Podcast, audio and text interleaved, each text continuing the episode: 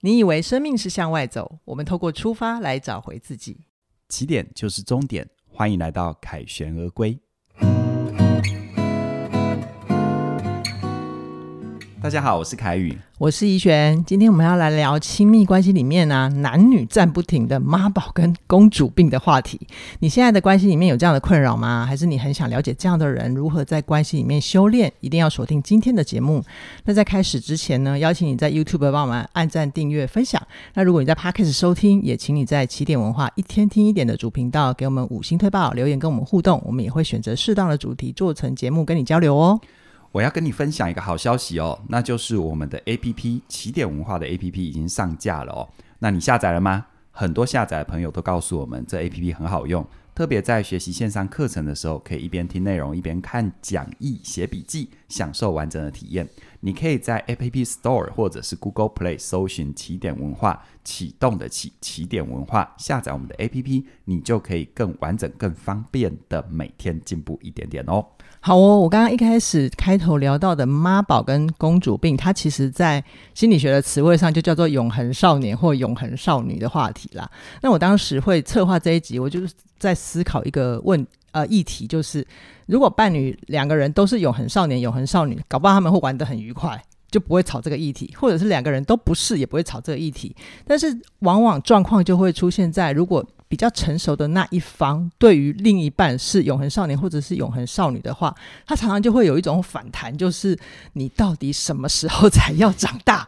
所以，凯宇老师，为什么永恒少年、永恒少女他会变成亲密关系的考验呢？你要不要先帮我们定义一下？啊其实你刚才说哈，如果两个人都是妈宝，或者是应该说两个人都是妈宝，一个妈宝一个公公主主病，病有没有？嗯其实他们不是不会吵，啊，真是的啊、他们在还没有遇到外界压力的时候不会吵， OK，因为就 OK 是很愉快的玩耍在一起嘛。嘿啊你看两个小朋友一起在玩耍，怎么会吵呢？对但是当什么样？可能面包不够分了，哦哦，柴当米油资源盐进来对了，对，日常生活 everyday life 的那些影响因素一旦介入，那就肯定会吵。这样，OK，子，明好白。所以事实上来说，不管双方当中一个人或两个人嗯都是这样的一个特性，其实都需要关注，好因为哦，毕竟毕竟生活是生活嘛，嗯生活它容许孩子的长大，但它不会容许一直长不大的 孩子。好，所以好，这你又是出京剧了，对，所以这个是我们要能够去理解的地方。 OK 那其实永恒少年或永恒少女，这是在荣格心理学的体系里面一个重要的原型。所以原型就是可能我们在性格特性的一种典型。但典型呢，典型呃不一样是永恒少年、永恒少女，它当然会有个别差异，可是你可以感觉到那个方向是很很一致的。比如说，你现在想象一个智慧老人，一个有智慧的引导者，一个生命呃，他有足够的历练，他有足够的洞察力，能够给你一些建议的那些人，可能有些人比较幽默，有些人比较深沉，但是那个方向是一致的。我刚才讲的智慧老人，其实也是荣格他的体系里面的一种一种性格的原型。对，对而永恒少年、永恒少女，它这边指的就是我们内在，我们非常非常的崇拜父母，或者是很讨厌所谓的大人的那份认真。嗯好、哦白话文就是长不大的孩子，嗯，好、长不大的大人。好像彼得潘啊、就是永恒少年、永恒少女这样的原型，他们展现于外的行为通常是非常的天真啊、浪漫啊，甚至于是烂漫啊。哈烂漫，对对，好你知道那两个字哈，懂，对懂，对，然后是有一点叛逆的性格，但那个叛逆呢，不一定会展现在很大的攻击性，你会觉得他是好玩的，你会平常跟他生活，你会觉得拿他一点办法都没有，那种一点办法都没有，是又好气又好笑，嗯单纯看什么事，而日子久了，通常你就会只剩下。好气好又好气， 对他的真好的笑好反生气，他的好笑常常会让你觉得，我怎么一直要，比如说，如果他是你的伴侣，你怎么也一直要当他的爹，嗯一直要当他的娘， OK，你会有一种从感觉上很喜欢他的他的天真，到对于他的天真，你会觉得是一种很烦躁的状态。是那在尤其关系发展里面，他们常常就会有一种他只想不断的谈恋爱，但他不想要为这段关系下任何承诺。嗯哼，对嗯，这确实就会对关系带来困扰跟嗯拉扯哈、对，好，那我们讲了这么久啊，我觉得我们直接来一个比较落地一点的例子，是让大家体会一下。是就是永恒少年这样的状态，他在关系里面可能会怎么运作？那我等一下会先讲一个故事哈，这个故事是一对伴侣的故事，嗯他们就叫做 A 跟 B，、嗯哼，然后他们两个人是高中同学，男生就是 A，他是生理男性，然嗯后 B 是女生是生理女性，然后他们高中就在一起，然后大学毕业之后结婚，就组成一个双薪家庭。嗯然后结婚之前，女生觉得男生很照顾她、呵护啊、陪伴啊，无微不至。嗯哼，然后结婚之后，可是女生就突然觉得落差感很大，嗯哼因为他们两个就变成是一见面就会吵架，嗯哼，然后如果不吵架就会没话讲，然后久而久之，男生就会有一点抗拒回家，他就经啊哈常在外面跟朋友混，啊哈然后女生就会在家里面，当然会就会觉得寂寞啊、空虚啊。可是男生只要一回来，他他就是反而又又把自己的需求丢出去，然后男生就又跟他吵架。结果就这样的状况，嗯，持续了很久，因为他们的生活的朋友很多嘛，然后都很多年，所以他们就很好奇，这些朋友就很好奇，你们之前这么恩爱，然后结了婚之后变成这样，那你们可不可以描述一下你们对于这段关系，你们各自的理解是什么？结果男生就回答说，他觉得他跟这个女生的关系，有时候像兄弟，有时候像情人，有时候像敌人，有时候是父女，可是有时候又会像母子哈。然后女生就很直接，她就很直接的说：“有这些吗？我觉得根本就是母子。对，好然后，然后结果男生就很直接的反驳说：“你儿子会每天给你洗衣服吗？” 嗯然后女生就又会又呛他说：“那是洗衣机在洗，不是你洗，而且你只洗你自己的衣服。”结果男生就无话可说，然后女生就对朋友就是有点像抱怨，他就说：“说真的，他还真希望我像他妈一样，他的妈妈一样，就男生的妈妈一样，对对对不对对，嗯把家务事都全包了，不管是他的衣服还是我的衣服，都是我洗，而且他觉得这样是合理的，他自己不应该做家 事。结果男生就在旁边默默的，也没有反驳嗯哼哦哈、对，那我我觉得就是像这样子的典型啊，凯宇看来，在这样子的例子里面，像那些呃，像永恒少年的行为表征会是什么？其实哦，这个这个互动状况，我相信刚刚怡璇在跟大家分享的时候，大家可能脑子有画面哦，可能你认识的有些 couple 就是这样，或者是你自己就是这个 couple 里面的某一个角色。嗯嗯，那其实不管是永恒少年、永恒少女，他们在行为上都会有一些呈现。这些呈现呢，我分出三个，而这三个我们可以啊、我我建议大家在听的时候不要花太多力气去检讨对 方。好，你看，你如果检讨对方，你听到这里哦哈，你急着把这段连接丢给你的伴侣，嗯我猜你的伴侣在还没听之前，心里已经先一一一千万只跑、嗯草泥马在跑来跑去了。先自己听完啦，哈、呃，对，我觉得先自己听完，因为关系是共构的。是某种程度上，哈，我看到的通常都是永恒少年很容易吸引永恒少女，反之亦然。 OK，对 OK 然后当另外一个，比如说当另外一个是永恒少年，而他的伴侣是比较照顾者，啊，反过来或永恒少女跟照顾者，我觉得他反而在那种感受上，他比较不会去把太多的攻击投射出去。我可能还会一直照顾，但我可能会抱怨，但是是不是花那么多力气在彼此攻击，我觉得不太一定。嗯，因为你知道吵架这种事情哦。讲到这个哈，那咳嗽一下，因为我怕惹惹毛不必要的。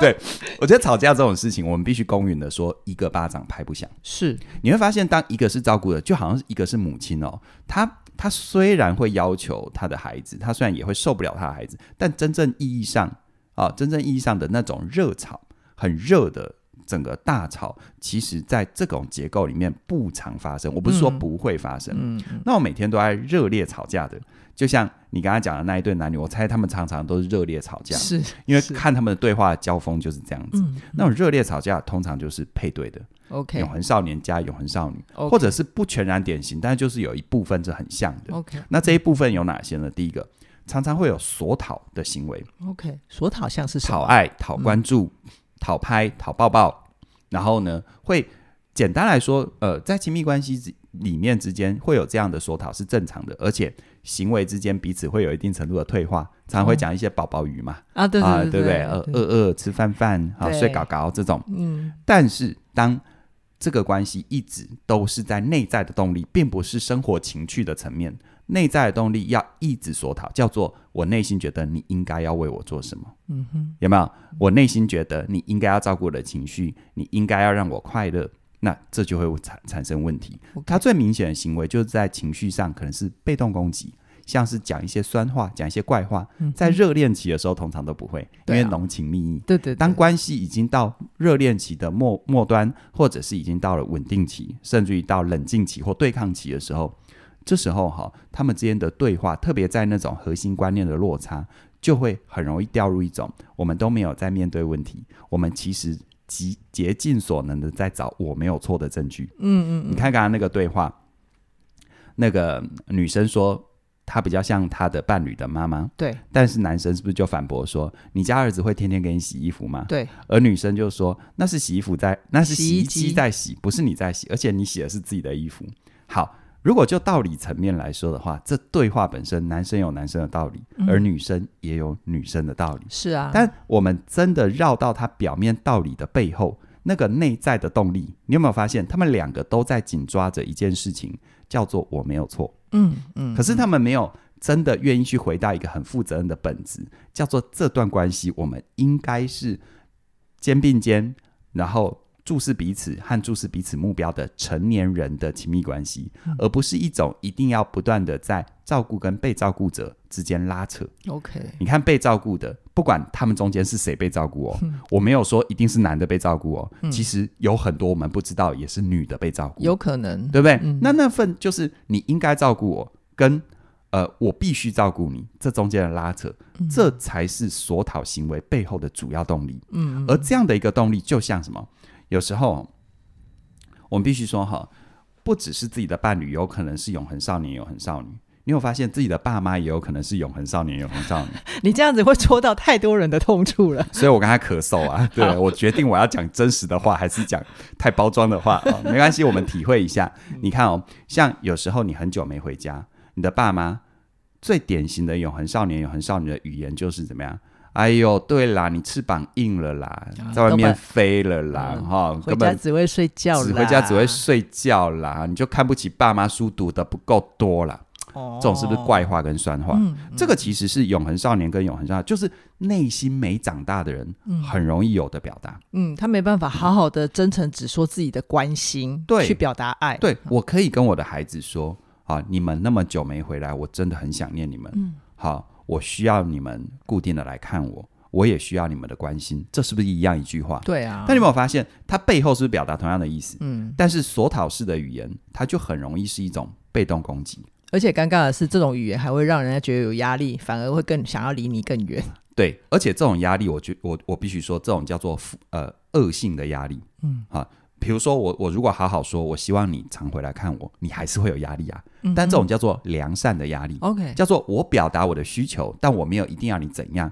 可是正因为我是一种良善的输出，虽然你有压力，但那份压力会不会促使你？哎，我是不是该排排时间呢？会你懂我意思吗？懂关系的两良性循环是这样子的，嗯嗯那关系的恶性循环就是什么？哎呦，你就翅膀硬了，嗯那你心里想，对啊，我就硬啊，怎样？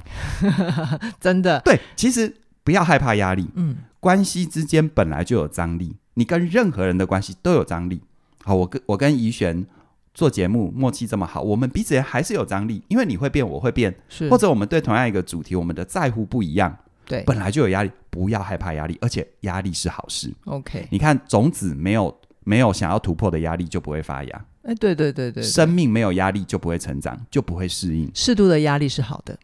关系没有压力，两个人就一起烂在原地。 OK OK，对 不对嗨？你看，有时候呃，生了孩子才知道，原来对方是一个怎样的父亲或怎样的母亲，他搞不好是一个好的发现嗯，嗯啊、因为买了房子，因为我两个人要共组家庭，因为两个人要除了 cover 自己之外，cover 对方原生家庭的关系，所以你会看见，你有可能就会看见你从来没发现的体贴，嗯嗯，但你也可能会发现你从来没发现的等等等，好好好明白，都有可能。这个是索讨，所以其实嗯索讨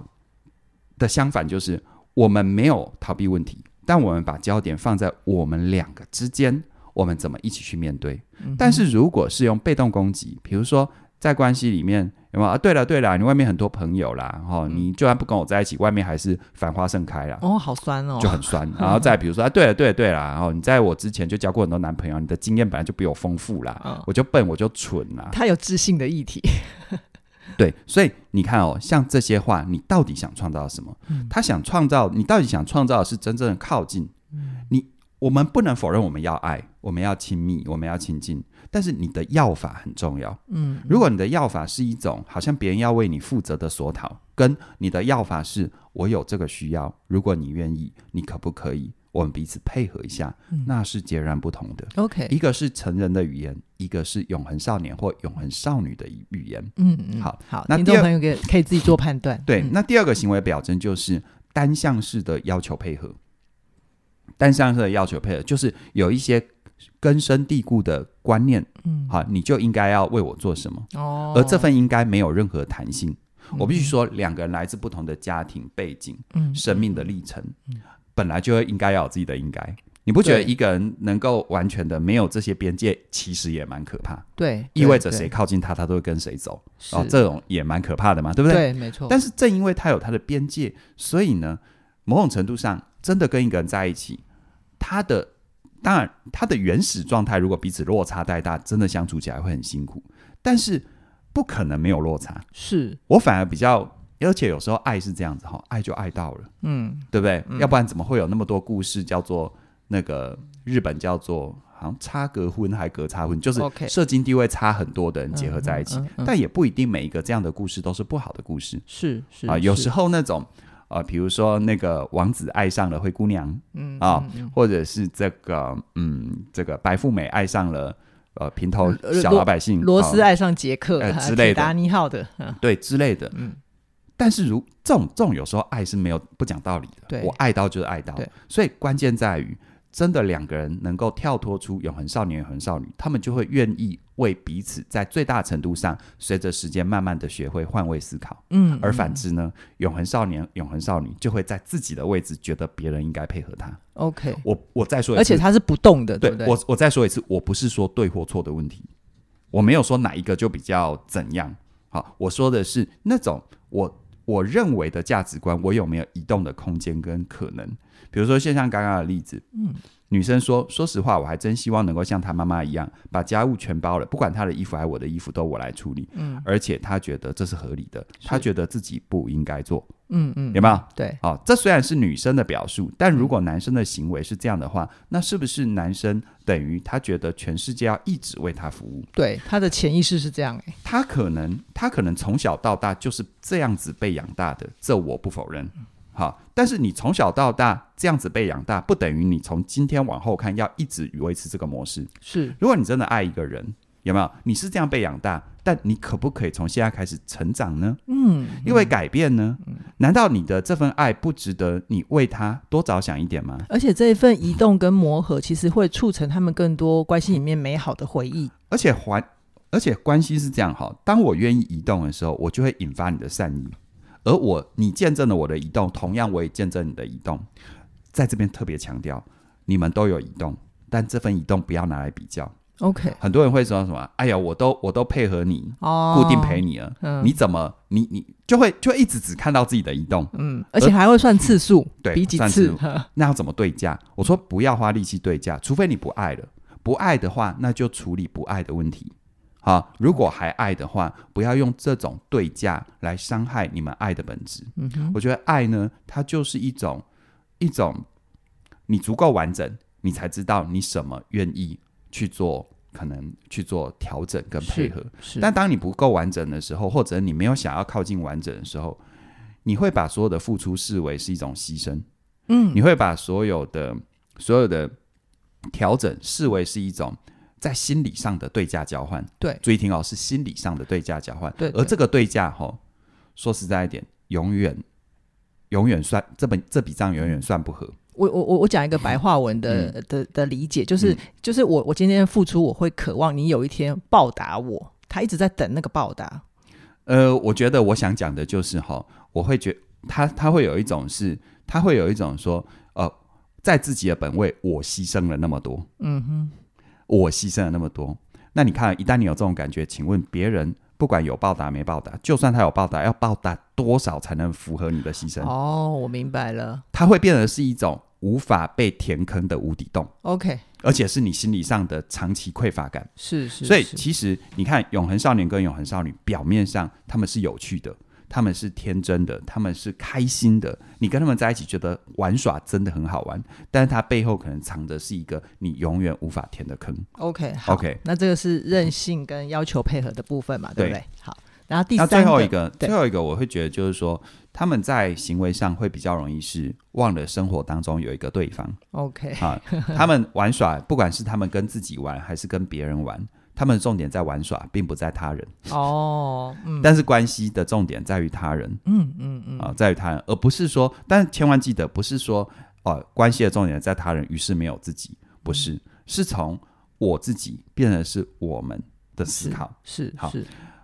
但妙就妙在，请问一下哈，一个游戏一个玩具，你觉得玩久了会不会慢慢的觉得它没有那么刺激了？会啊，一定会啊，对，嗯，不管是什么游戏， 一旦你觉得相对的可能比较不好玩，你就可能很容易冷落它、忽略它。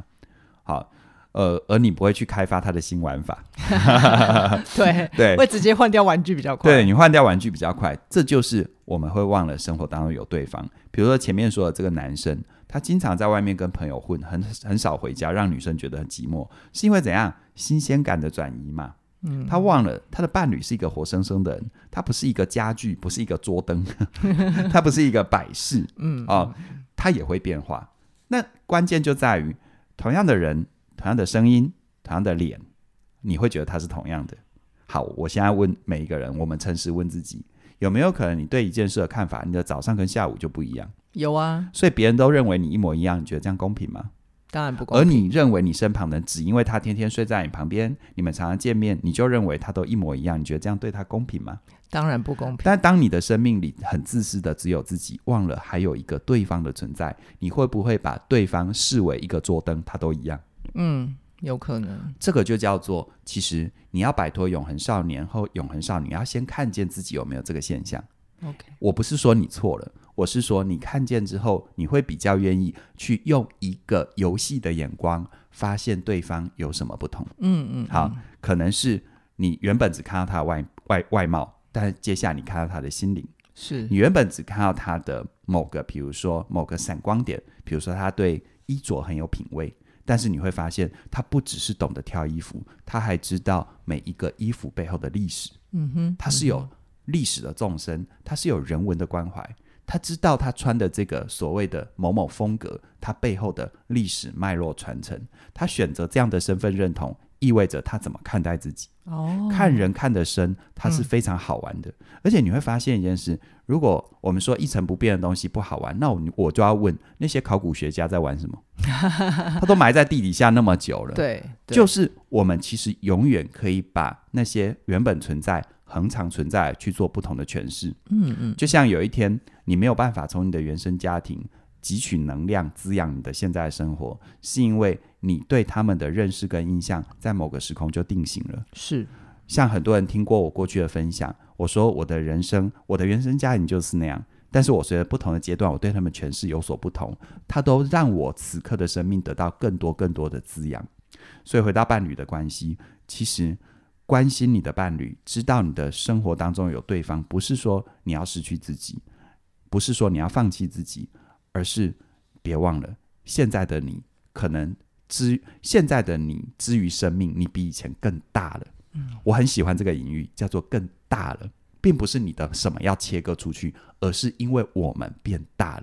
有没有 OK 想过，你多了一双眼睛，多了一双耳朵，多了一个脑袋，嗯来帮你一起体验世界？嗯嗯嗯甚至于你们吃同样的饭，两个人有共同不同的交集，OK，跟对话。嗯，K 老师，你有没有考虑下一门课出一门关于关系别别里不要面不要不要观察？ 不要不要不要跟我挖坑了，好不好？我每一次我觉得你刚刚的分享超超有感的，我每次做课程都剥掉好几层皮，你知道，生不如死啊！不不，没有啦，啊没有啦，开玩笑。我要改变语言 OK 是都是一个探索的历程。是我现在还在坐月子，好不好？好好好，你继续坐月子， 对你再多坐久一点。是嗯是好，拉回今天的主题，我觉得如果回到我们今天讲的那个小故事 A 跟 B 的立场，我会觉得，如果我是那个 B 的女生的话，嗯哼我可能会经常会觉得这个 A 这个伴侣让我会有一种大儿子嗯或者是大孩子嗯在挤压到我自己的自我，嗯，然后会让我有一种一个人要扛着两个人生活跟人生的负累感，是，就是他久了就是会让关系失衡。对，那所以接下来要呃，我们要探讨的话题就是，那如果我我发现我自己或者是伴侣有永恒少年、永恒少女的议题，要怎么穿越呢？嗯，我先说哈，我们都知道这个永恒少年、永恒少女是出自于荣格的原型嘛。那荣格给出了答案是怎么解永恒少年这一题呢？他的答案是去受苦、去工作、去把双脚踩在地面上。可是这里我的问题就来了哦，凯宇老师，我我每天在工作，我都很辛苦啊，我每天要跟人争权夺利，我要跟那些人讲高来高去的话，你知道多累吗？嗯或者是有一些人就是很 top sales，然后他每天都在外面跑业务，或者是很务实的，比如说跑 Uber，然后我在工地扛水泥，嗯我这样子难道还没有把双脚踩在地上吗？你为什么还要说我是永恒少年跟永恒少女呢？这很让人生气耶、 好好，先别气哈。好荣格这边说的不只是肉体上的辛苦啊，所谓一般意义上的受到身体的压力，它更多的在说是我们情绪上、感受上、灵魂深度的一种穿越。好，所谓的去受苦、去工作，是一种灵魂的工作、心理的工作。好，把双脚踩在地面上，是在心理上真正的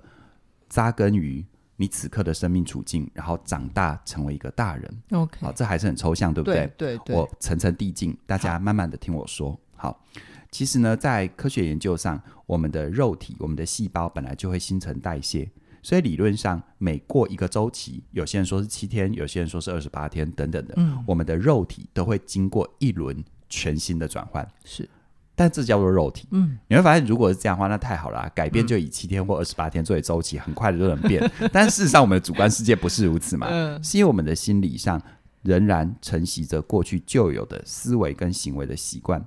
所以，如果要摆脱永恒少年，要有本质上的改变，那就要经过在人格特质上面的变化。哇哦，或性格倾向的变化，嗯这边不太精确啦，因为人格特质，如果我学人格心理学，基本上它要它不太可能变化，它也是比一较个很像模糊的概念，应该说它它本来就只设的一种先天气质。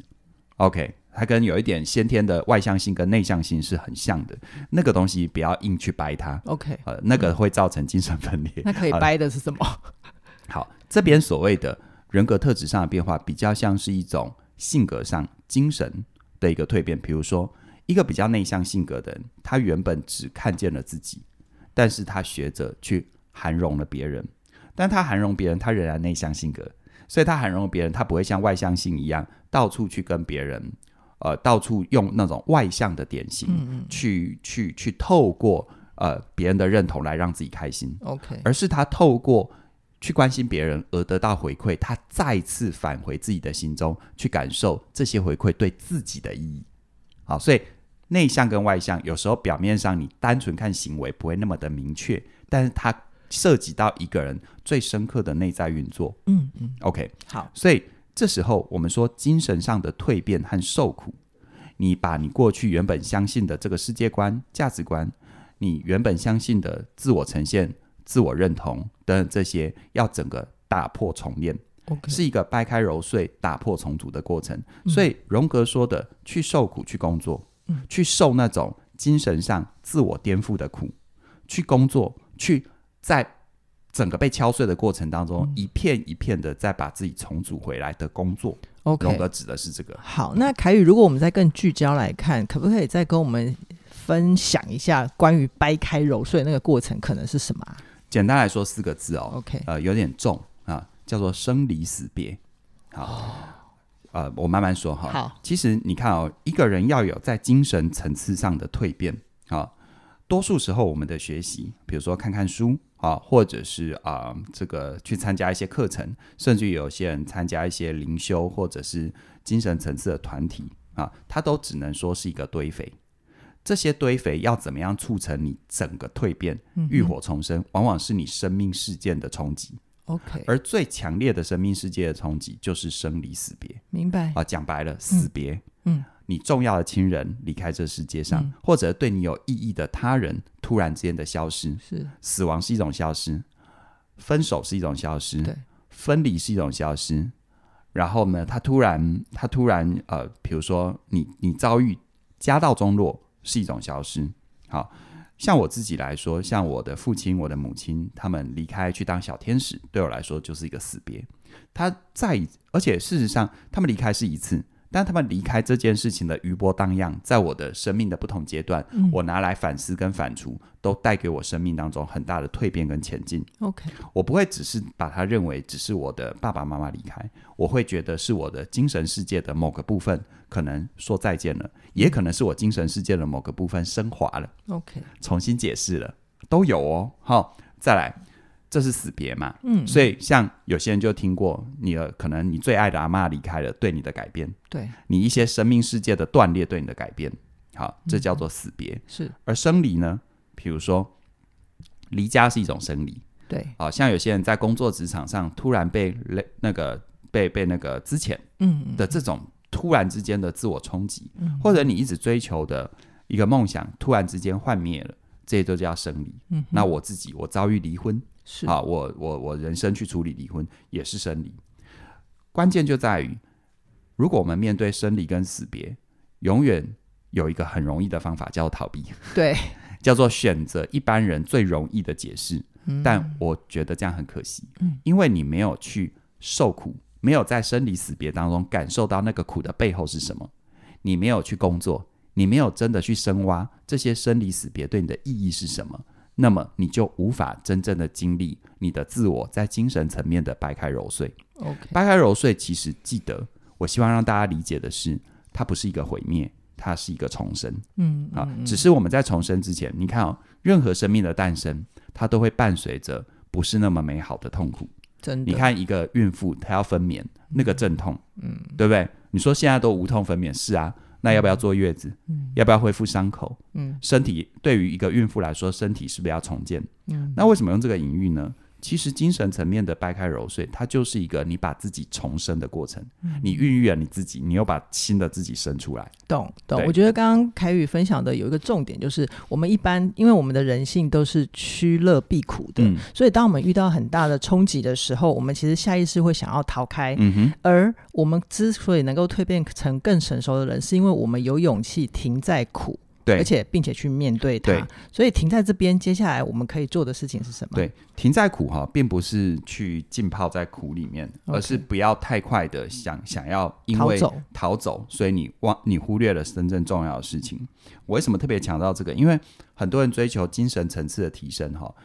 他就是一直停在苦哦，啊，他可能同样一件事情，经流了十年的眼泪，转换了各个不同的灵修团体，都在讨论同样一件事，嗯这意味着什么？他十年都没有前进，懂他十年只是找到了更厚的同温层。 ？OK，更多在感受上能承接他，但在实质上并没有真的帮助他穿越的。好，所以我说，我们不要去逃避那个流泪的过程，但是我们也不要单溺在那流泪的爽感。是啊是所以呢，这里啊、我觉得整个精神的超越，它有三个历程。第一个历程呢，叫做你要先有契机，是，好，这个我就重复提醒一下啊，因为像生离死别或者是重大的情绪冲击，嗯这些都是我们改变的契机。刚刚讲的生离死别嘛，嗯，对它真的很重。对，我也不是说哦，那我人生就来多一点生离死别，神经病 啊！大家也不需要这样追求了。 对对对，千万不 要，我觉得这是神经病哈，这个好呃太可怕了。好，但是你生活当中一定会有或多或少不同的情绪刺激啊，比如说你好喜欢一个人，你好喜欢一个东西，你好想要一个东西，这个叫做正向的情绪刺激啊。有时候遇到一些人的成就，有为者亦若是的那种兴奋感，那种那种朝向感，那就是一种情绪刺激，或者是负面的情绪刺激。比如说，有人惹毛你了，有人让你生气了，有人让你心里仿佛压了一个大石头，喘不过气了，这些都叫情绪刺激。而这些情绪刺激，就是你生命当中所遭受的冲撞。关键不在那个冲撞本身，而是在于你有没有好好理解那个冲撞对你的意义。 OK，你好喜欢一个人，那你到底喜欢的是什么？ 嗯嗯，你是怎样跟动物一 样喜欢就扑上去吗？那你跟禽兽没什么差别哦，哈。当然不是嘛，嗯，对啊、就就在你真的要扑上去之前，是不是麻烦停下脚步，问问自己，我喜欢它的到底是什么？ OK，这也是一个刺激，对不对？，对，啊如果只是外貌，那只有外貌吗？嗯，难道你要自我标签为一个我就是看外表的人吗？嗯如果你要这样子自我标签，那为什么别人说你肤浅的时候，你仍然会难过呢？嗯，对不对？嗯如果别人说你肤浅，你就对，老子就肤浅，好，嗯你就活得很一 致，也很好。嗯，但你偏偏怎么样？你偏偏常活在一种既要又要还要，结果啥都得不到。哦有没有？对呃，第一时间就很多人哈、每一次选择伴侣都看外表，嗯但每一次的分手啊、都是同样的原因，哦都是因外表而结合，因个性不合离开。他从来没有去研究个性不合到底不合在哪里， OK 到底你要的是什么？而你每一次挑选外表，而每一次又自厌一元的去不断的重复自己生命的剧本，嗯你不觉得这样很累吗？是啊，是啊所以你遇到一件事情，比如说像呃电影《复读青年》嗯哦，大家如果有看的话，那里面有一个兄弟离别的一个状况，对哦，那个真的哭超好 哭的。好，我那个时候在看那个电影的时候，我也是哭的稀里哗啦。嗯，我就问我自己我在哭什么？好、一般人。呃，不要说一般人，可能有一些人哭的就是我们总是遇到那种兄弟情深，而且当一一个人必须为另外一个人牺牲的那份触动，嗯我们可能会想到我们自己曾经怎样被照顾。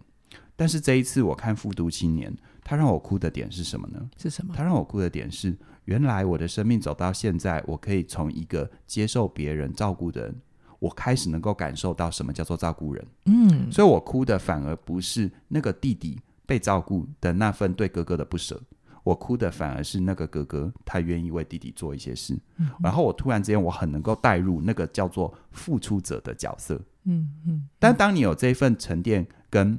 自我反思这种情绪冲击的时候，这时候我回头再看我私人生活里面的各种关系，各种可能，比如说我是个老板，我总会遇到呃，可能厂商啊、不配合我，可能会遇到员工可能接错线，这时候我能不能有更大的宽容？我觉得有时候那种所谓的宽容是这样长出来的，宽容绝对不是给自己洗脑，说、哦我要脾气好一点。嗯我告诉你，你洗脑洗久，你都讨厌自 己，你成了真的全世界脾气最好的人，但是你最讨厌你自己，这是在干嘛呢？这也是很扭曲啊。没错，这时候你反而透过这些情绪刺激，你更深刻的知道，原来我现在是谁，原来我现在站在什么位置，我喜欢什么样。这时候反而你的脾气好，就不是一种表面的、表层的自我催眠，而是一种很深的知道我是谁，所以我决定做什么。嗯，这不代表我能够容许犯错，或者我能够容许一些低级的错误，但是我在处理低级错误的时候，我有更大的宽容。明因为白，因为我透过那些情绪刺激，我知道哦，原来我现在可以当一个付出者，嗯，嗯所以情绪它比起生离死别，它更常发生。对，小小的快乐，小小的难过，但是我要说的是，它非常经常，它它它经常发生，可能一天发生好几次。但我要问的是，你有没有为它驻足呢？嗯，哦、有时候我们会觉得长大是一个很辛苦的过程，一听到长大就觉得好累，但不是，长大永远只需要你在不管正面还负面的情绪刺激的时候，去掌握这个契机，为它驻足，嗯，停下脚步，颠一下，感受一下我到底在开心什么，是我到底在难过什么，嗯多一多问一点那背后的东西。生命的厚度长出来，生命的厚度长出来，你自然就可以相对不费力的跳脱出永恒少年、永恒少女， OK，对好这是第一个历程嘛？对那那掰开揉碎的第二个历程会是什么叫做觉察。 ？OK，其实我刚才有一点讲到觉察了啦，然后、嗯就是要问自己为什么好，比如说我的家人离开我，这到底对我意味着什么？为什么我会这么难过？或者为什么我有一种松一口气的感觉？哦真的也有啊嗯嗯，也有啊，嗯自己的爸爸妈妈至亲离开，嗯，理论上我应该要难过，我应该要流泪，对但其实我眼泪滴不下来，就算我心里其实蛮开心。 OK，好，先不要道德批判，没错它对你一定有意义。嗯嗯，好，其实事实上，我觉得那个问为什么的过程当中，我说契机是你不要错过，你为它驻足，而你驻足之后，更深刻的问自己为什么？我为什么会难过？我为什么会失望？我为什么会感觉到不合理的开心？嗯哼，这些都能够透着你内在真正的在乎。是其实一个人为什么长不大，是因为他从来没有为自己负责，而嗯为自己负责意味着什么？叫做为自己的在乎负责。哦，很多人以为长大就叫做他能够去照顾到很多人的在乎，我说那叫做表象。嗯哼，一个人如果先不好好照顾自己的在乎，拼命照顾别人的在乎，那叫做自我剥削。是他在本质上仍然在索讨，是我透过牺牲我自己我来要到大家对我的爱，但通常也都会失望。嗯哼，但是当一个人他很清楚我要什么，我不要什么，然后为此全然的负责，这时候他对于这世界的付出才能够做到相对的不对价、不交换，而在付出的本身就是快乐，嗯哼不是回报让他快乐，是付出的本身让他快乐。 ，OK，那你想想看，这样的人放在关系跟他相处是不是很舒服？是啊，是不是不会担心，也不会害怕遇到什么样的挫折跟困难，会整个关系崩解？就一起面对就好啦。嗯？嗯，好，嗯所以这嗯个叫做觉察。好那最后我直接讲最后了哈。好，再来就是要迈入行动。嗯，行动其实有两个关键，一个叫承认，一个叫做试着去改变。好，比如说这个这个我自己就遇到遇到遇到有些那个在一起很久的，哦，叫欢喜冤家嘛，对不对？嗯有好，在一起多久就吵多 久，啊，懂懂懂，而且还分手分不了。嗯嗯嗯，那其实到底是谁的错，很难说是谁的错，因为关系是共构的，它从来就不是只有单向单方面的问题。对，所以这时候为什么承认那么重要？因为啊，其实我承认我在这段关系里的所有不舒服，我自己有责任。很多人很不愿意去承认的原因，是因为他觉得承认就是示弱，对，或就者是输了啊，或者承认就觉得自己错都在我，这就叫做二分法。嗯，那一个没有长大的灵魂，最大的特征就是非黑即白，不是要就是不不要，不是快乐就不快乐，不是接受就不接受，它没有中间的灰阶，你知道吗？嗯哼，它没有调整的过程，所以它是不是就呼应了前面说的，你只想到你自己，是，就容易有这样子。但是当我们愿意承认，注意听哦，你要承认的是什么？比如说你一直在跟这个人吵架，你必须要承认这个一直吵的这个状况里面也有你的部分责任，嗯，我没有说你的全部责任。嗯嗯比如说你的回话是不是也激化了这个吵架？嗯嗯，比如说你第一时间的表情管理是不是也激化了？对，比如说你其实也基本理性上也告诉你，你有些东西真的不用那么机车，嗯真的不用那么龟毛。但我不是说你要把责任全部揽下来，但是你必须要承认自己也有需要承担的部分。对，好，嗯如果你不愿意先做到这份承认，事实上你们的关系是不会改变的。嗯嗯，好，你要去接受你需要负责的部分。于是这份善意来，如果对方也呼应你的善意，你们才有继续走下去的可能。对，但如果对方不接你这个善意，但你真的做好自己的功课，其实你会长出一个能力，交给时间。这个能力是什么？嗯叫做判断对方到底能不能走下去。 OK，其实哈，嗯要在一起不要在一起这样的一个二分法选择题，都蛮容易的。嗯嗯，人会痛苦就是我又想在一起又不想在 一起，在之间呐嗯啊，嗯之间多可怕！前面有讲过之间嘛，对对不对？？好，那再来呢？你只有先承认了，才有改变的可能。因为当你承认了我的责任的时候，下一步我才能够有意识的，比如说在技术上，我能不能换一个说法，换一个表达？我能不能有意识的慢一点做反应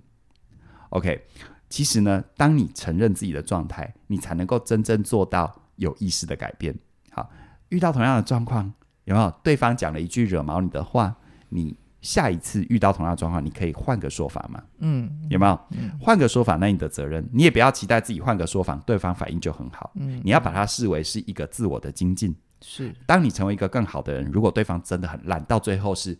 验证的烂，嗯哼嗯哼，那你真的可以转身离开。对啊，而且这样的转身离，你知道人不会做不到转身离开。我们为什么无法真正的转身离开？是因为我们永远害怕这份转身有遗憾。 OK，那为什么有遗憾？你都在猜啊，你没有沉淀嗯啊，你没有驻足啊，你从来没有看清楚它是什么，你就会活在一种万一我失去了什么的想象，是是，而不是真实。嗯 OK 那当然了，我说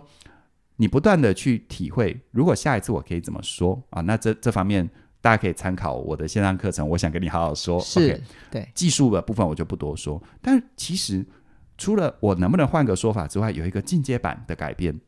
进阶版的改变，乍听之下你会觉得它其实比初阶版来的简单，嗯但真的在做做法上其实是比较难的。嗯，是什么？你看，尤其两个人的亲密关系哦，有时候最难的都在控制第一时间的反应，嗯认同对吗？认同不，要说亲密关系啦，有时候你的爸妈常常打电话烦你，有时候最难控制的是要逼自己在第一时间不要翻白 眼，不要翻白眼，对吧？那真的是最难的嗯。所以他表面上啊就不要翻白眼就好，哪有那么简单？嗯嗯，他如果是你的客户、你的一般朋友，当然都做得到。是但他如果是你生命当中跟你最深刻连接的人，我告诉你，最难的反而不是技术，而是我如何在第一时间让自己反应时间延迟个一两秒。好，嗯那一两秒很有意义，因为那一两秒可以帮助自己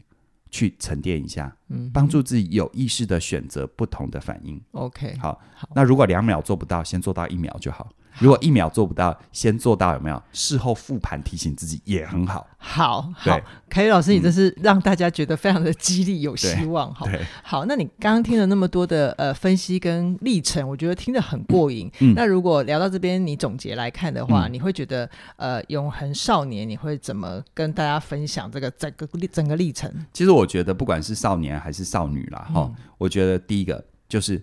请留意生命当中，无论是大的生离死别，还是小的情绪冲击，这些事情都是一个契机。你愿意为他停下脚步，觉察一下，问自己为什么？嗯，我为什么要这样？为什么我会这么的在乎？嗯，当有了这份觉察之后，下一步试着改变一个说法，试着改变你的反应。改变反应，我并不是说你原本从盛怒整个勃然大怒变得要和颜悦色，那叫精神分 裂啊、如果没有过程，那真的是你脑子出问题才会这样。你可不可以从原本的盛怒变得延迟个一两秒？ OK，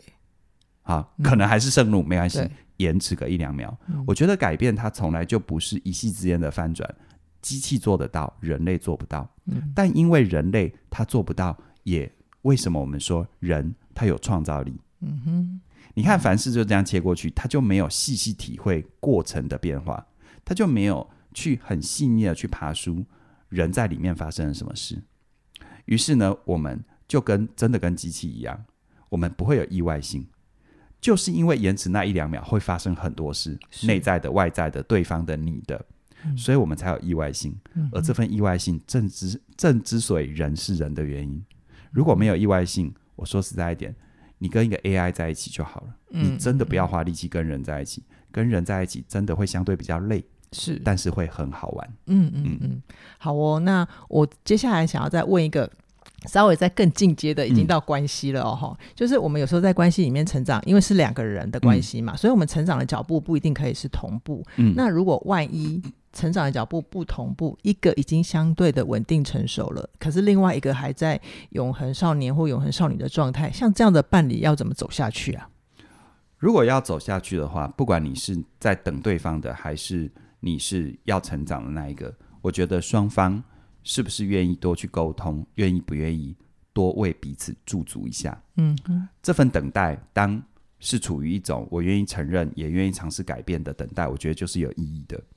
有时候有些等待会让人觉得无无尽头，或者是无意义，就是在于我不知道我等来的会是什么，对或者我不知道我等的我是不是等一个还算可以的希望。嗯好，所以永远不要忽略沟通的过程。而我必须说，当你在跟对方，不管你是要等的还是希望被等的，当你在聊这件事情，然后双方也都接受，我我的前提是建立在你们还算有情感基础啦。哦是是，如果有的话，那千万不要以为聊完了，对方说愿意等你，或者你说愿意等对方，过程就是平和的， 就是见证生命的美好。嗯嗯对，你看小孩的成长是很美好，但事实上哈，有时候是你事事后再回想，你可能会忘了他在欢的时候有多么不可理喻，嗯你有多么想要把他捏死或塞回去。好是所以我也坦白告诉告诉所有的朋友，其实过程当中一定有冲撞，绝对会在在短时间之内感觉感情被伤害了，而且还不保证一定会穿越。但是就像是没有人能够保证，你就算遇到了那个真命天子或真命天女，就一定能够天长地久是一样的。是是是，生命是这样，没有人能告诉你这个人能陪你走多久，但是你愿意不愿意保留一个独特的位置给他，嗯其实是给你自己。嗯因为那份独特给他的位置是他跟你一起共构的那段生命历程，在你心中的位置。是好，我是觉得这是一个很很美好的事情。是好，重点是不管等还是被等，嗯你要甘愿。哦，这真你知的道是关键呢。这份甘愿就呼应到前面说的，为什么我们常常在关系里的任何牺牲付出，我们都感觉要有对价。正因为对价，你真的就没有真正的长大。嗯他要怎么对价？嗯嗯有没有？我我我我我配合你两次，要换得你配合我什么三次吗？嗯这要怎么对价？嗯，而且在两个人主观世界，他们的货币是没有汇兑的、 欸对啊，啊、所以嗯在成人的世界里，记得我们不做教育，我们只做筛选。嗯哼千万白话文就是不要企图改变任何人，包含你的伴侣，嗯，OK，但你可以专注在改变你自己。好，当你改变了，可能你的选择就改变了。当你嗯改变了，可能对方就改变了。好哦，嗯，我觉得听到这边啊，我我的理解是，呃，刚刚荣格说的，呃去生活、去受苦、去工作，把双脚踩在地面上。如果放回关系里面，我会觉得那个把双脚踩在地面上，其实意味着我们能不能愿意真实的去面对彼此关系的议题。然后，当然过程里面还是会很生气、很受伤，你还是会忍不住想要指责跟攻击对方。但是，如果你真的很认真的想要帮助自己，脱离少年少女，然后迈向成熟的状态，就会需要记得要换立场。然后就像呃，我们刚刚前面讲的 A 跟 B 的那个那个例子，就是他们其实。为什么还会在争吵？是因为他们站在彼此的对立面。但是这边的换立场就是你需要转一个角度，我们变成肩并肩的进到彼此的生命里面去，互相扶持，然后走向成熟。而在这个过程里面啊，你要怎么完成完整自己，然后成为关系里面更成熟、更喜欢的你自己。那嘉玲老师的线上课程，比如说好好在一起啊，成为你想要的改变，提升你的心理免疫力，就是都是可以帮助你成熟成长的基础养分哦。对，当你发现走不下去的时候，哈，还也可以好好说再见了。啊，对对对嗯对、那现在啊，我们有一个活动，就是从即日起到二月五号为止啊，只要是嘉音老师主理的课程，它都有一个全馆八八折的优惠，所以呃，很鼓励你趁这一波加入好，加入满，加入越多越划算哦。然后它可以变成你迈向成熟最好的投资。那我们今天的内容就先跟你聊到这边，期待下星期跟你一起凯旋而归啦，拜拜拜